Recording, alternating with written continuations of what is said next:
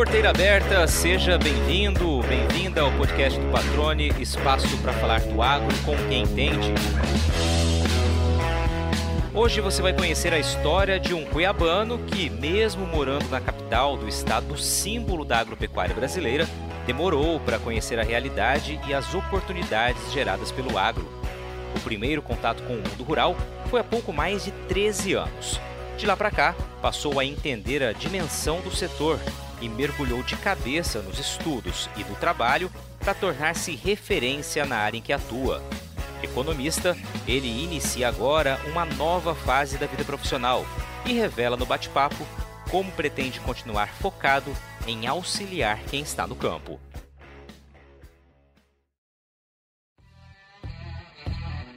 Foi durante a Faculdade de Economia na Universidade Federal de Mato Grosso que o Daniel Latorraca começou a se aproximar do agronegócio. Era o ponto de partida para uma carreira dedicada a fazer análises que ajudam a explicar o passado, traduzir o presente e apontar as possíveis direções para o futuro do setor, do lado de dentro e de fora da porteira. Nos últimos 12 anos, vestiu a camisa do Instituto Mato Grossense de Economia Agropecuária, onde deu os primeiros passos como estagiário e chegou ao cargo máximo de superintendente. Há pouco menos de um mês, encerrou a história dele no IMEA para tocar uma AgFintech que ajudou a criar. A plataforma promete encurtar a distância entre produtor rural e agentes financiadores, reduzindo burocracias e apontando as melhores propostas de acesso ao crédito rural, de acordo com cada perfil. Daniel Latorraca, Cara, que legal conversar contigo. A gente já bate papo há vários anos, né? Já te entrevistei acho que inúmeras vezes, não dá para contar aí nos dedos das mãos e dos pés somados, né? São muitas e muitas entrevistas, mas pela primeira vez agora eu vou dialogar contigo sobre um pouquinho da tua história, tua carreira e esse seu novo desafio, né? Depois de mais de uma década vestindo a camisa e as cores do Instituto Mato Grossense de Economia Agropecuária. Você dá um novo salto agora na sua carreira, uma nova fase. Mas vamos começar da origem, primeiramente, cara. Legal estar contigo aqui. Desejo todo sucesso na nova empreitada, mas começo te agradecendo por estar conosco e dividir um pouquinho da tua história aqui com o público, né, com os nossos ouvintes do podcast. Tudo bem, cara? Tudo bem, patrônio. Poxa, é um prazer muito grande está participando né, desse projeto seu, né, que também começou de maneira recente aí, e já está dando bons frutos, né, muita gente escutando. Eu, inclusive, sou um dos ouvintes aí. Então, parabéns pelo projeto. E realmente, né, eu também não sei a contagem de quanto, quantas entrevistas eu te dei, mas eu tenho certeza que foram, talvez podemos contar em centenas. Mas é, com certeza, assim, é, é um momento especial, né?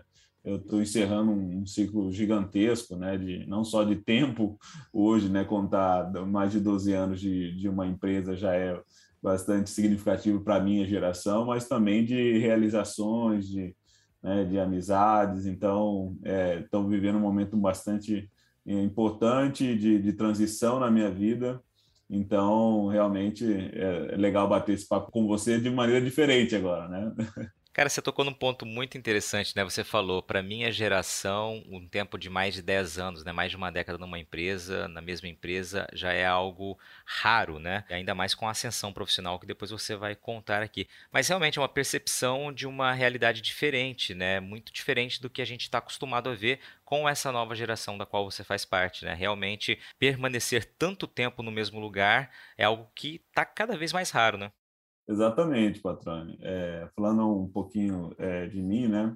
Eu sou aqui de Cuiabá mesmo, Mato Grosso, né? Os meus pais são urbanos, vamos dizer assim, né? Professor, é, é bancário, professora, né? Minha, minha, mãe, meu pai é bancário e eu sempre tive, vamos dizer assim, uma vida urbana, né? Aqui em Cuiabá e tive a grande oportunidade de, na faculdade, conhecer o setor do agronegócio e o meu estado, né? Realmente conhecer o outro lado do meu estado, que é o interior, a partir disso.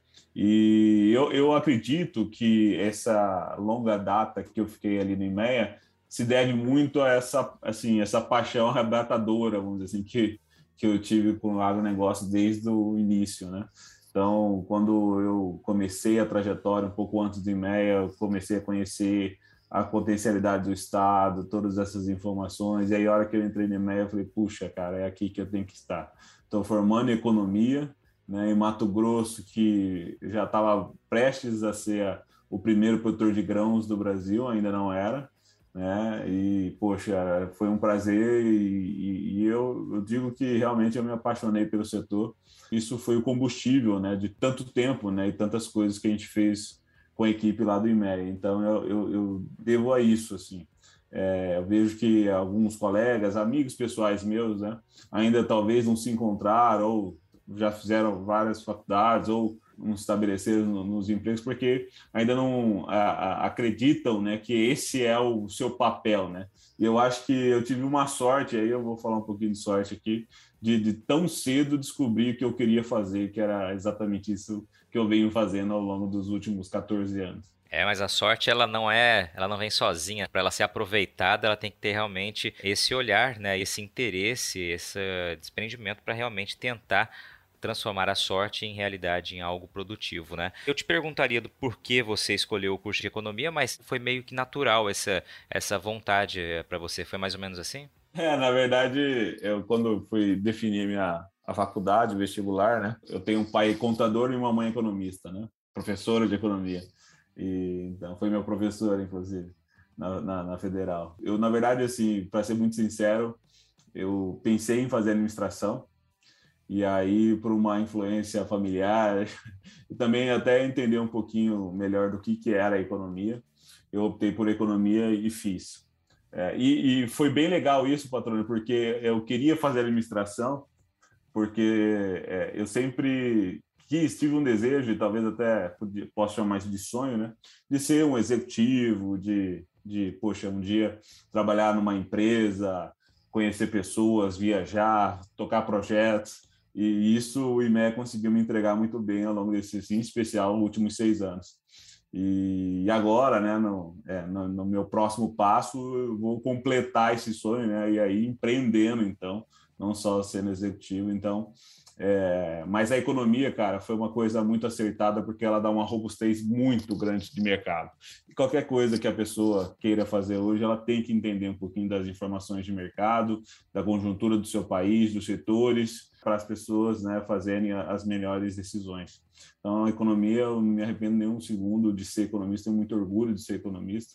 É, mas é, focado nessa parte aí de planejamento, de estratégia, que é uma coisa que eu sempre quis fazer também. Cara, é muito legal você dizer isso, né? Do tamanho da robustez dessa profissão. E recentemente eu conversava com agrônomos e a gente falava sobre justamente a versatilidade da profissão do engenheiro agrônomo, né? Hoje você ali no IMEA, né, tinha vários agrônomos que também se tornaram analistas, enfim, faziam esse papel de análise do cenário econômico, né? Enfim, toda a função que exerciam ali. E assim também em outras áreas, né, a agronomia é muito muito ampla essa atuação. E a economia da mesma forma, né? É, como você disse, é uma, uma carreira com muita robustez, com muitas oportunidades e que hoje né? Mais do que nunca, acho que todo mundo em qualquer tipo de projeto precisa entender muito bem de economia para conseguir dar passos, né?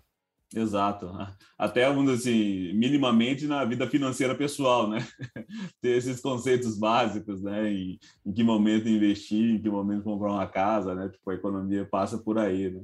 Então, isso, isso é muito interessante. É tipo direito também, né? Eu não tive a oportunidade de fazer, minha esposa é advogada, mas era o outro curso que todo mundo deveria fazer, né? Meio que como economia transversal, conhecer as leis, conhecer os seus direitos e assim por diante. Mas é, eu, eu vejo que é muito interessante você falou da agronomia, né? Que quando eu entrei no IMEA, e aí eu, eu, assumi, eu assumi um papel de liderança muito cedo, né? Eu entrei no IMEA como estagiário em 2009, depois eu virei trainee em 2010, depois no início de 2011 eu me tornei analista e no meio de 2011 eu me tornei gestor técnico. Então, eu tenho praticamente 10 anos num cargo de, de liderança ali no IMEA. E quando eu assumi a, a gestão, e aí que né, me, me, pegou uma série de coisas, ou seja, agora, meu amigo, você não precisava só mais saber de economia, não, você precisava saber de tudo de, eh, né, de tudo um pouco, agronomia, zootecnia e assim por diante, veterinária, é, os, os, diferentes mercados. E isso é muito legal, estou trazendo esse, esse assunto aqui, porque hoje né, o profissional atual, e eu vejo quem, em especial quem está saindo da faculdade, tem que ter um pouquinho dessa multidisciplinaridade, em especial para quem quer seguir carreira na iniciativa privada ou um cargo de liderança, porque né, ser generalista está ficando mais difícil, cada vez mais difícil, né? Que é uma coisa que eu me tornei no, nos últimos 10 anos. Então, é, é, você faz a faculdade, só que é meio que o início de uma jornada.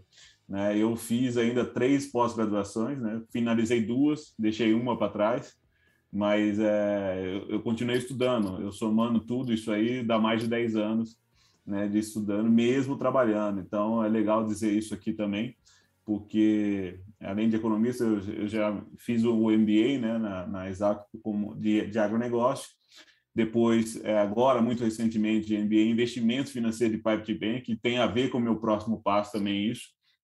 Sempre é, tentei me embasar ao máximo das coisas que eu faço e das decisões que eu tomo. E no meio disso tudo, né, patrão, ainda teve a inovação com o AgriHub, então, poxa, como a vida da gente, né, é um eterno estudo agora, né? Porque apesar de ter formado lá atrás em economia, eu tive que aprender muitas coisas além disso.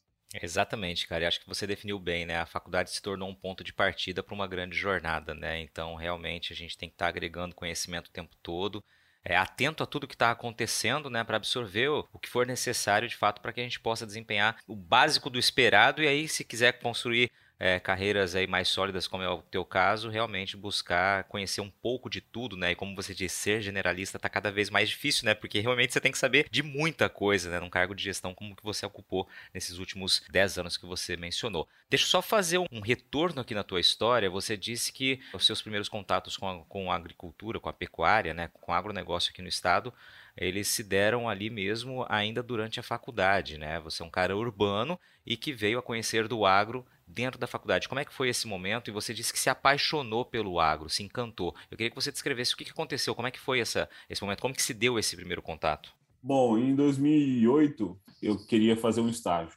Né? Eu já estudava e queria, na verdade, trabalhar, né? E aí eu, eu procurei estágio na faculdade. Eu tinha uma, um bom coeficiente, então me dava a oportunidade de ter bons estágios, coeficiente de nota, vamos dizer assim, né? Então me dava bons, boas oportunidades de estágio e eu acabei sendo contemplado né, num, numa bolsa de, de, iniciação científica né, do CNPq para um projeto da Exalc Log, né, do, do, time do professor Cacheta, lá da Exalc é, USP de Piracicaba, e, e, eu participei desse projeto, por Projeto França, que chamava, é, por um ano e meio, né, um edital do governo federal, tal, para estudar os principais corredores logísticos do agronegócio do, do Brasil, no nosso caso aqui era o centro, eles chamavam de centro-sul, corredor centro-sul. Até porque naquela época não tinha praticamente o arco norte, era basicamente aquela, aquela rota que se tem da, da hidrovia do Madeira, né, que é Manaus e Santarém só. Então a gente, é, eu entrei no agronegócio nisso aí, na logística, que é um outro tema muito bacana também, que eu sempre estudei e acompanhei no IMEA também. E aí eu tive que fazer pesquisa, e aí que eu pude conhecer fui em Rondonópolis, conheci as esmagadoras, fui, fui até Cáceres, Cáceres mandava 500 mil toneladas de soja né, por, por pelo hidrovia do, é, do Paraguai. Fui em Mato Grosso do Sul também, Chapadão do Sul, por exemplo, que tinha um terminal ferroviário, outras esmagadoras lá em Campo Grande, São Gabriel do Oeste, enfim. Rodei o Mato Grosso e Mato Grosso do Sul e eu falei, opa, né, é, é, se eu estou estudando economia, se eu estou querendo saber de mercado, né? E eu quero ir para iniciativa privada, que era uma coisa que era um desejo meu, por opção, não queria ser servidor público, né? É, eu falei, opa, é, aqui está um setor que está muito movimentado e, e, vai movimentar cada vez mais, porque o nosso interesse ali era o gargalo, né? Escutar dos operadores logísticos, quem comprava o frete, quem fazia o frete, quais eram os gargalos. E a partir daí eu falei assim, olha, aqui tem não só muito muito problema, mas como oportunidade também, né? E aí eu comecei a minha jornada. E aí eu acho que foi no IMEA, quando eu entrei no IMEA, que realmente eu tive a visão mais holística, que, que aí veio a questão da paixão, porque eu falei, poxa, é, o meu estado, né? Eu, eu nasci no, no, Mato Grosso, eu não conhecia isso, né? E essa é a oportunidade que eu pude levar também para vários dos meus é, conterrâneos aqui, de conhecer um pouquinho do nosso agronegócio, da nossa produção, da nossa potencialidade, da, da nossa responsabilidade na produção.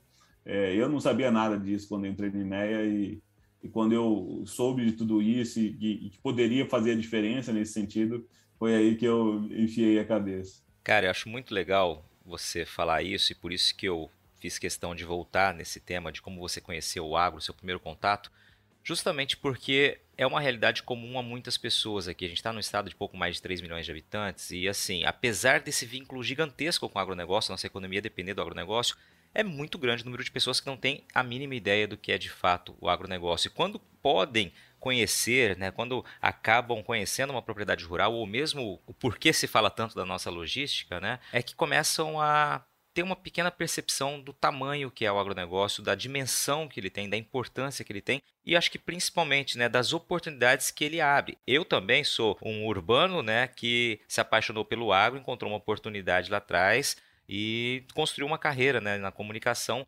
focada no agronegócio. Você é um economista que fez o mesmo, né? E assim, acho que é interessante porque mostra o quanto às vezes a gente está num local que respira o agronegócio e não conseguimos observar o que temos de oportunidades ali. E eu acho que você traz uma história que é emblemática por conta disso, né?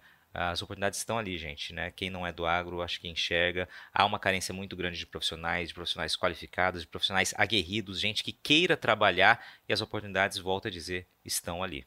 Exatamente, né, patrão? É, como eu falei, a minha origem toda é urbana, foi, foi urbana, né? Mas hoje é, é, é o que eu até brinco, eu sou um economista agrícola, né? Se existe essa palavra ainda, né? O, sei lá, economista do agronegócio, porque eu me especializei profundamente, né? E é o que eu devo fazer também para os próximos anos.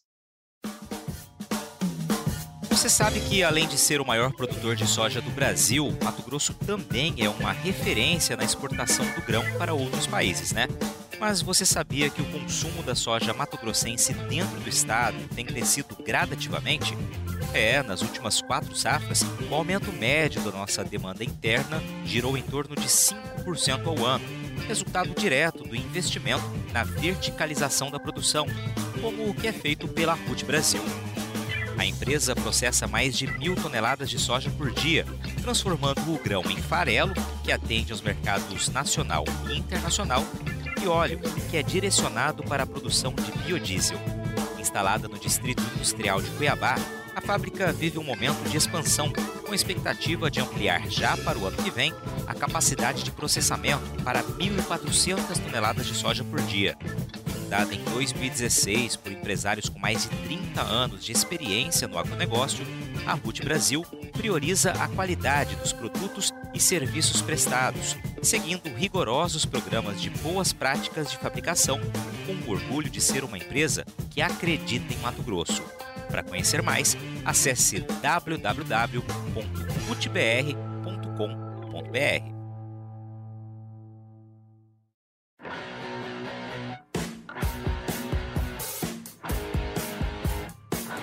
Você está ouvindo o podcast do Patrone, agroinformação com quem entende. Maravilha, Daniel. Bom, você falou que começou como estagiário no IMEA, foi subindo degraus ali, né, com o passar do tempo, até chegar em 2016 ao cargo de superintendente, né, que é o que você ocupava até agora, o finalzinho de setembro deste ano, que é o cargo número um ali dentro do organograma. O que, que você fala o que você pode falar dessa experiência, né?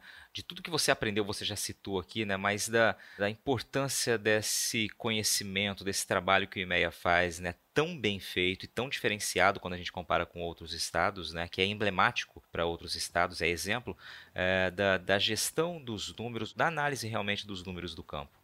Olha, Patrone, é, é, interessante isso, né, cara? O IMEA fez 23 anos, né? E eu completei 12 anos e 13, 13 meses, então eu participei um pouco mais da metade, até mês passado, né, um pouco mais da metade de toda a história do IMEA. E eu posso dizer que, em especial, né, nos últimos 10 anos, é, a importância que está se dando na parte de análise de dados está ficando cada vez maior. Eu vejo que assim é, é uma evolução natural do setor né? Porque quando eu comecei no IMEA, se tinha uma dificuldade muito grande, poxa, como chegar, como atingir os produtores, as empresas, né? Enfim, com as nossas informações. O IMEA tinha a missão de ser referência, né? é, internacional dos dados do, do, do, Mato Grosso, e a gente trabalhou muito, né, toda a equipe, né, poxa, a equipe do MES sempre teve uma equipe muito forte e continuará tendo uma equipe muito forte, e a gente sempre trabalhou nesse sentido, não só de produzir os dados, né, patrônio, mas tentar é, fazer com que esse dado chegasse na hora certa para a pessoa certa. Né? Então, eu vejo que, poxa, é, essa parte de inteligência de mercado, né, ela é fundamental. Veja você que, por exemplo, por mais que a gente tenha evoluído muito, os produtores acompanham o mercado, tomam decisão com os dados, mas às vezes acontece, tipo, ah, o cara vem, a maioria dos produtores venderam o ano passado a soja a 75 e na hora da colheita estava 150. Né? Poxa, isso acontece, isso, isso, isso é natural acontecer, mas é, às vezes né, poderia se ter uma decisão melhor, poderia se ter utilizado uma ferramenta de, de comercialização ou de, de, de trava de preços melhor, mas eu acredito que essa evolução está ocorrendo, porque hoje você não consegue tirar um resultado positivo só da parte de campo, que é fundamental, continua sendo fundamental. Um erro na comercialização, nos insumos, o erro na comercialização do produto, ou mesmo no financiamento de tudo isso, pode sim atrapalhar o produtor a, a crescer, a se, até se manter dependendo do, do nível de, de pressão que esse, esse produtor tem no caixa dele.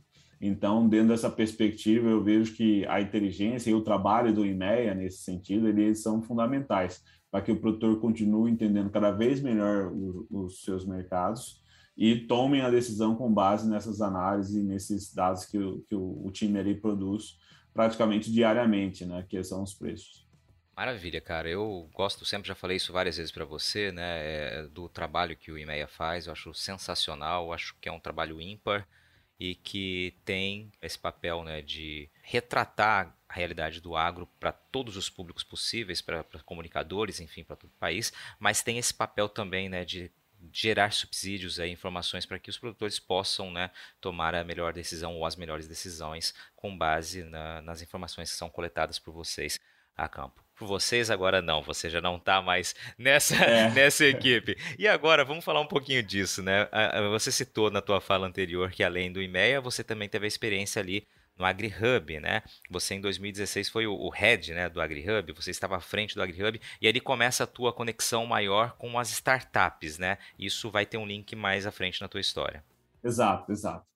É, é como a gente estava falando da última, só para terminar a última resposta, que eu esqueci de falar uma coisa que eu sempre falo que é importante, né? O IMEA, além de tudo, ele é um patrimônio né, dos produtores e do, do agronegócio do Estado, né?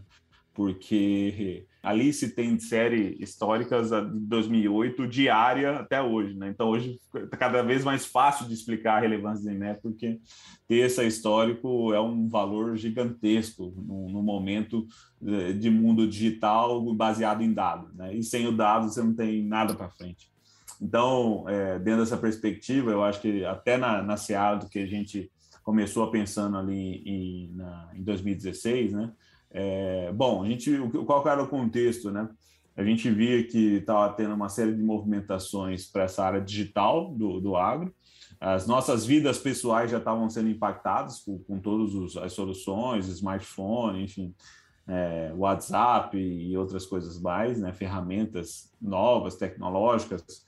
E, poxa, a gente é, claramente estava vivendo uma revolução, está vivendo essa revolução ainda, e ela vai e iria chegar no agro. Por que não acelerar isso aqui dentro do, do Mato Grosso, auxiliando os produtores, as startups e, e, todos os outros agentes e investidores que participam desse ecossistema. Então, o AgriHub nasceu exatamente para aproximar os produtores e seus problemas das startups e de outros agentes que estavam trazendo as soluções ou buscando grandes problemas para desenvolver novas soluções né, e assim ser, serem remunerados e, e, impactar o mundo ao mesmo tempo, vamos colocar assim.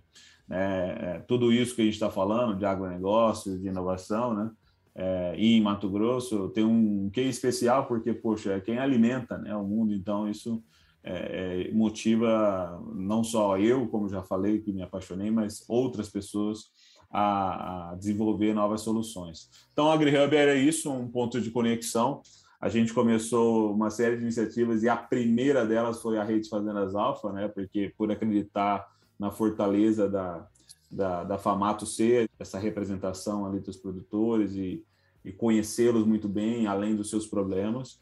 E foi uma experiência assim extraordinária, né? Eu eu pude acompanhar os primeiros passos, desenvolver os primeiros passos, né, com uma equipe também que já se tinha no AgriHub, como, que era um programa, a gente tocava dentro do IMEA, por entender que essa inovação era fundamental para o IMEA também, porque a gente está vivendo um cenário de novos modelos de coleta de dados, e isso o IMEA vai se beneficiar também.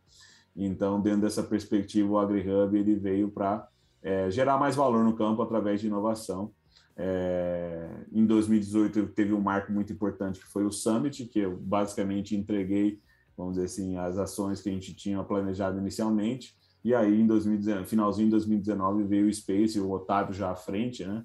E continua à frente desse, dessa iniciativa, que tem tudo para crescer nos próximos anos, uma vez que a inovação está cada vez mais próxima do, do, do produtor rural, mas ela precisa desse filtro, ela precisa desse, ponto de encontro para que seja mais ajustada à realidade desse produtor.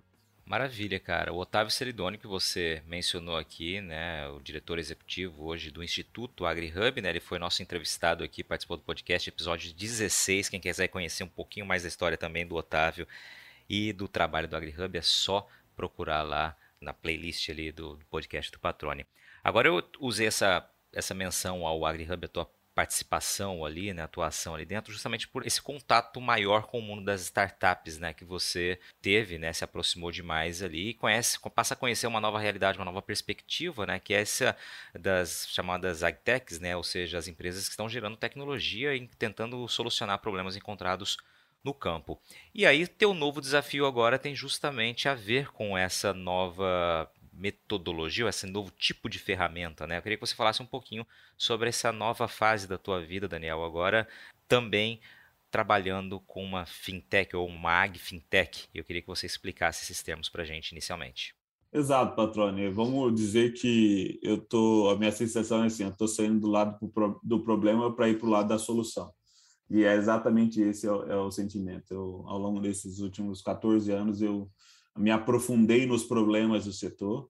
É, entendo que tem alguns gargalos para o futuro, até para o crescimento da, da agricultura como um todo, mas também do produtor. E um deles é essa questão da parte financeira, que também tem a ver com o crédito rural. Então, aí nasceu né, a ideia de, de, de empreender nesse ramo, nessa, uh, nesse setor, porque eu vejo que, assim, é, pela primeira vez uh, na história, dois dos, para mim, dos maiores setores da economia brasileira, agronegócios e o setor financeiro, né? Ela, eles de fato vão vão se convergir com novas ferramentas e, e, e vão trabalhar para gerar novas soluções. São dois setores de competitividade mundial que o Brasil desenvolveu ao longo desses últimos 40 anos. Então, eu vejo que tem um caminho muito longo, as regulações, as ferramentas têm mudado, o Congresso tem aprovado uma série de, de, iniciativas, lei do agro, FIAGRO, enfim, todas as outras é, alterações que ocorreram na legislação brasileira, que vem para fomentar o crédito privado. E aí a gente encontra uma série de barreiras, né? que, por exemplo, é poxa, então para esse crédito privado vir a uma condição bacana para o produtor, esse produtor tem, tem que estar muito bem organizado financeiramente, com fácil acesso aos documentos necessários para que de fato tome o crédito na hora que precisa quando o mercado aponta uma oportunidade, e aí você vê uma série de desafios. Aí nasceu Acreditais, que é o projeto que eu estou de cabeça agora envolvido, né? Sou um dos cofundadores da Acreditais, que vem para é, transformar, a proposta é transformar mesmo a experiência financeira do produtor rural e de todos os agentes que participam desse processo. A Acreditais está, vamos dizer assim, é, desenvolvendo né, a, a, plataforma Agro Open Bank, que é um, é um novo também momento do sistema financeiro nacional e que a gente pode já é, é, trazer benefícios para o agronegócio, porque o Open Banking é exatamente quase que o, o empoderamento né, do, do, dos donos dos dados, sejam eles consumidores, sejam eles empresários, produtores rurais. Né? Então, ou seja, você é, você vai autorizar ou não a, a, transição dos seus dados de um banco para outro, que nunca foi possível. Né? Então, você tinha um relacionamento num banco, se você fosse para um outro banco, por exemplo, você não, leva, não, não poderia levar esse histórico, porque esse histórico, no final, era do banco. Hoje, não é mais. Com o Open Bank, o, banco, o dado é seu. Então, por exemplo, se quer mudar de um, um sistema financeiro, de uma instituição financeira 1 para instituição financeira 2, você pode levar, inclusive, seus 30, 40 anos de relacionamento e informação em conjunto. Então, é, é, é, vamos dizer assim, uma nova fase onde o, o, dono do dado é o proprietário e toma as decisões com base nos dados dele. E aí, dentro dessa perspectiva, Acreditares é, vamos dizer assim, tem a, a proposição de, de ser essa primeira plataforma Open Banking de vários financiadores aí do Brasil, onde o produtor, nenhum, nenhum cadastro só, ele pode acessar diversas fontes para diversos objetivos, seja para custeio, longo prazo, investimento. Ah, e os três pilares da empresa é tecnologia, que é a plataforma. O segundo é educação e informação, patrônio, porque a gente acredita que a gestão financeira ela vai ser fundamental para que esse produtor continue tendo taxa de juros menores, já que o crédito oficial está cada vez mais escasso. Então, o produtor que vai ter uma taxa de juros, ele vai ser aquele produtor com histórico organizado, né? Então, se ele não for esse produtor, ele deve começar a tomar as maiores taxas de juros do mercado. Então, por isso, a educação e a informação é o segundo pilar da empresa. E o terceiro é o relacionamento local, por entender que o produtor também precisa é, desse, desse consultor ali na ponta, na região dele, e é isso que a gente está se propondo a fazer. Então, dentro dessa perspectiva, o jogo mudou, o crédito está menos oficial, está mais privado, Alguns produtores talvez não estejam tão preparados, mas isso para a gente acreditar, eles não importa, porque a gente pode pegar no braço dele e ir junto para essa nova jornada, vamos dizer assim, do crédito rural. Maravilha, cara. E muito se fala sobre o Open Bank, né? Do quais seriam os riscos, né, para o proprietário ali daquelas informações, né, para o produtor, enfim, para a pessoa física. E essa, esse repasse de informações só acontece a partir do momento em que é autorizado pelo dono dessas informações. É isso que é dessa maneira que funciona. Exatamente. Tudo vem com a anuência do produtor. Né? E aí, no caso, vocês oferecendo o serviço, vocês também, com essa anuência, passam a ter acesso a esses dados. E aí, a ideia é buscar, por exemplo, quero fazer o financiamento para plantar a minha safra. Buscar a melhor proposta dentre os universos aí de, de agentes financiadores. Exatamente, exatamente. Essa, essa é a ideia. É, independente de onde o produtor esteja, porque ele é, ela é uma plataforma digital online. Legal. Agora, além dessa questão né, dos dados, uma preocupação recorrente, né, existe algum outro ponto que precisa chamar atenção, que envolve, que desperta maior curiosidade por parte dos produtores ou maior receio que vocês já tenham identificado? Olha, eu vejo que esse novo momento, né, não só da utilização dos dados, mas do tratamento das, das informações, né, ela, ela vem mudando bastante no Brasil, né? Nós aprovamos recentemente a lei, né, a LGPD, né, que é a Lei Geral de Proteção de Dados.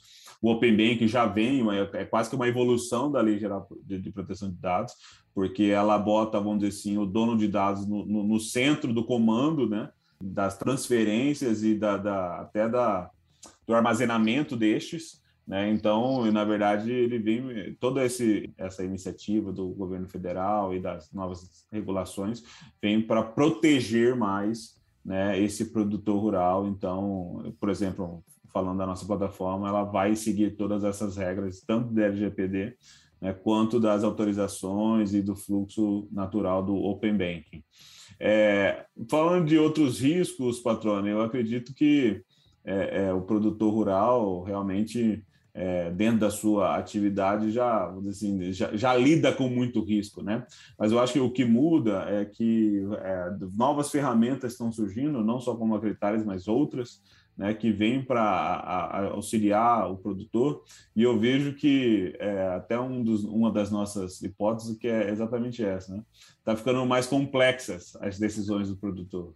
Né? Então, assim, não só na parte de crédito, mas em todas as atividades. Né? Então, eu vou tomar decisão sobre o ponto de vista, sei lá, do, dos defensivos. Poxa, olha o leque de químicos, de agora de bioquímicos é, é, que a gente tem é, dentro da, é, do mercado. Então, assim, o produtor que não, vamos dizer assim, profissionalizar ou né, ter um serviço bacana nesse sentido, ele pode começar a errar nessas decisões.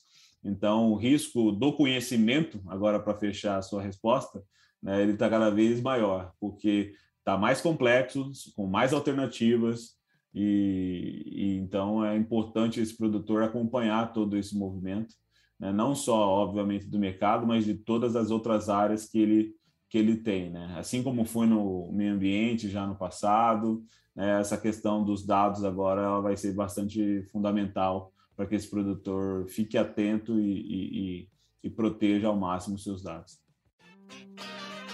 qualidade e credibilidade. Na era da informação e com tantas notícias falsas, é fundamental saber onde encontrar conteúdos produzidos por quem sabe que o bom jornalismo exige responsabilidade.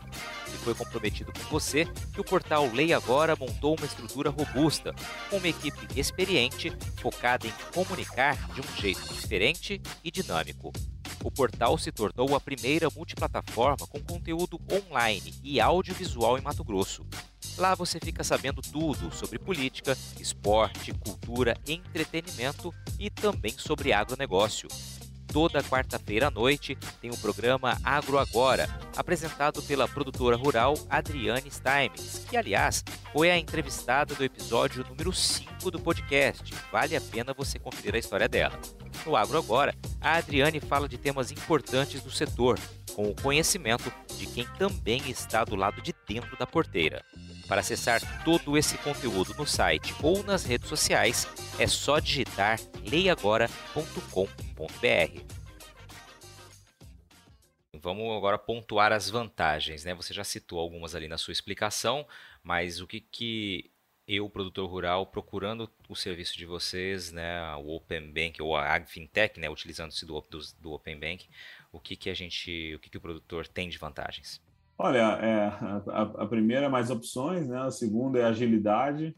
A gente sabe que hoje o, o tempo da cadastro até liberação do dinheiro numa instituição financeira ainda leva um tempo muito grande, tem muita transição de documentação, cartório e a ideia é exatamente reduzir muito esse tempo de cadastro até análise do, do né? Então, é, é, acho que essa parte da redução da agilidade é fundamental.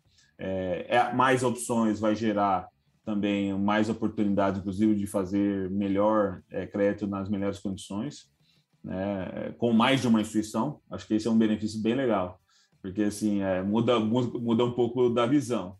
É, hoje, se eu preciso de dinheiro, eu tenho que ir na instituição A, instituição B, instituição C, enfim, ou na A me resolve, mas uh, com a plataforma AgroBank não. Independente de quem vai te financiar, eu preciso entender quais são os seus objetivos com esse dinheiro e qual é o volume necessário né, para que você consiga eh, atender seus desejos de crescimento, de custeio ou de investimento né? E a partir daí que eu vou atrás da instituição financeira. Olha, que, olha a mudança que se tem disso aí. Então, é, eu, a gente faz uma análise geral do, desse produtor da questão financeira. Pô, esse cara precisa de 5 milhões para isso, mais 10 milhões para aquilo. Né? E aí a gente vai atrás das instituições financeiras e, e vem, volta com as melhores propostas. Tá? Então, isso é uma mudança bem importante nesse sentido. E tem um, um terceiro bloco de benefícios, que aí é médio e longo prazo, que é essa, toda essa questão da da educação, né, que a gente quer trabalhar fortemente, né, dessa parte financeira, da gestão financeira, né, do produtor rural, quem se interagir, né, com a gente na Acreditares, né, vai ter os cursos, vai ter os feedbacks, inclusive, da, dos dados. Isso é muito legal. O produtor vai fazer o cadastro num, numa plataforma única, mas também não só para os bancos isso vai ser encaminhado, mas para o produtor vão ter vão ter relatórios de como está a sua saúde, seus índices de liquidez, de solvência, né? A plataforma vai entregar isso de maneira rápida para ele também. Então, isso realmente é bem importante e vai fazer a diferença no médio prazo para esse produtor. Legal, cara, tá aí mais uma alternativa, então. A gente sabe que a demanda por crédito, né, ela é necessária, ela é constante, ela é volumosa e cada vez mais volumosa, né, visto que os custos, né, realmente batem recordes a cada a cada ano, né? E, e, a atividade exige realmente um aporte financeiro muito grande, né? No último ciclo, aí, segundo os números do próprio IMEA, né, 2021, foram mais de 24 bilhões e 800 milhões de reais aqui em Mato Grosso para custear né, a safra. E quando você pega o famoso funding, né, Daniel, que você me explicou várias e várias vezes, né? A gente percebe que aquela participação do recurso oficial, ou seja, com, com taxa de juros controlada, né, via plano safra, que sempre tem aquele grande barulho quando é o lançamento desse, desse pacote de recursos, é uma participação cada vez menor, né? Ou seja, ela supre praticamente muito pouco da necessidade do, dos produtores e por isso é importante recorrer sempre a outras fontes. Vocês se apresentam aí como uma plataforma que vai é, apontar para aquele produtor diante da necessidade dele qual seria o melhor, qual seria a melhor alternativa, qual seria o melhor caminho. Exatamente, exatamente. É, a gente vê que o, o, na parte técnica, né, se evoluiu muito nos últimos anos. Eu, eu até disse da questão do risco do conhecimento, até pelo, pelo volume de opções que se tem hoje. Né? Então, realmente, na parte agronômica, de produtividade, se evoluiu bastante. Agora, quando você vem para a parte financeira, né, a gente nitidamente está numa transição. Né? O crédito oficial já não dá conta, né? Os bancos, nos últimos sete anos, os bancos privados vieram para dentro do crédito rural de maneira bastante especializada, abrindo agências.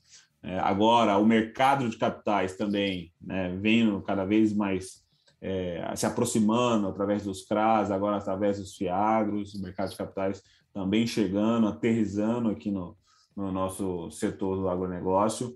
E a gente acredita que isso tudo só vai virar mais alimento, mais fibra, mais energia, né, se de fato isso chegar na ponta, chegar corretamente para o produtor, o produtor estar preparado para isso e acreditar e ter um pouco desse propósito. Maravilha, Daniel. Vou só trazer alguns números aqui, só para a gente mostrar como a demanda é grande, como o trabalho que vocês vêm oferecendo, embora recente, já mostra né, é, o quão promissor ele é. Números aqui que foram divulgados no Broadcast Agro, do Estadão.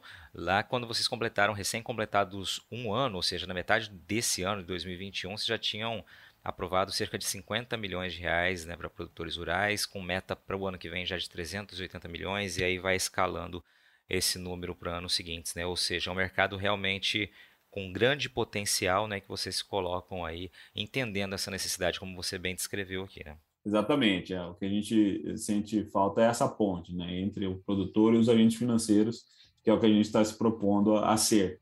Então, é, a empresa já começou tendo um volume interessante de, de liberação de crédito e deve continuar né, num, num crescimento exponencial, é, crescendo, vamos dizer assim, a, na medida que vai transformando, obviamente, essa experiência em conjunto com o produtor, com os agentes financiadores. Essa é a nossa ideia gerar mais financiamento, gerar mais crédito, que é um dos grandes insumos né, da, da, da lavoura é, de um produtor. Está aí a nova, a nova fase da vida do Daniel Latorraca, né, o novo desafio. Cara, te desejo todo o sucesso do mundo. Falei isso na abertura do programa e reforço agora. Eu tenho um carinho muito grande por você. Você é um cara que realmente quem te conhece, quem conversa com você, a gente né, teve a oportunidade de conversar com muita frequência, é, sabe do empenho que você tem que você emprega em cada, em cada desafio que você se propõe.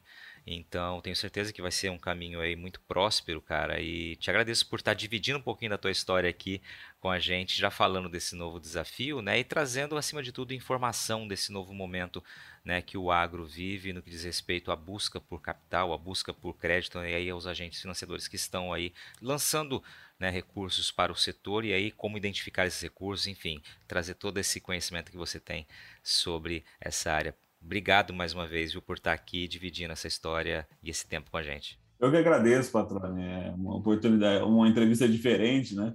Para mim aí de contar a minha história, né? E não e não falar de algum algum tema mais de mercado e de produção. Confesso que foi um pouco desafiador, mas eu acho que deu bom no final e, e só você mesmo para mim me fazer aí abrir um pouquinho da minha história, porque eu sou um cara mais não parece, né, mas eu sou um cara mais tímido. e, e, mas é, obrigado, Patrone, por toda essa parceria que você tem aí, né, com, comigo desde o início aí da, da minha carreira é, no IMEA. Agora, não tenho dúvidas que na Acreditárias a gente vai falar bastante. Esse é um, um um desafio muito grande aí que o setor né, deve continuar convivendo nos próximos anos. E a gente quer ser parte dessa solução, é, fazendo essa ponte, agilizando o crédito, não deixando o produtor perder tempo com isso, dando a liberdade para ele, né, reduzindo esse tempo de, de transição de documento para que ele realmente foque no que precisa ser focado, né, que é na atenção à lavoura, na atenção no, dados de mercado e outros riscos que ele tem que gerenciar. Então é isso. Estou é, animado. É, espero encontrar também vários dos meus amigos aí que eu fiz ao longo dessa jornada para conversar e tomar um café de, e falar do sistema financeiro e do agronegócio, né? E, e obrigado mais uma vez aí pelo convite. E aí, gostou do bate-papo? Então dá aquela força e compartilha essa entrevista com os seus contatos. E olha, aproveita para mandar aquele feedback dizendo o que você está achando do podcast do Patrone. Pode criticar, elogiar, sugerir temas e pessoas para dividir boas histórias aqui nos próximos episódios. É só enviar uma mensagem lá no Instagram para @luispatrone que a gente troca uma ideia, viu? Então, gente, sucesso da porteira para dentro, força e fé da porteira para fora e vamos que vamos. Você ouviu o podcast do Patrone. Agroinformação com quem entende.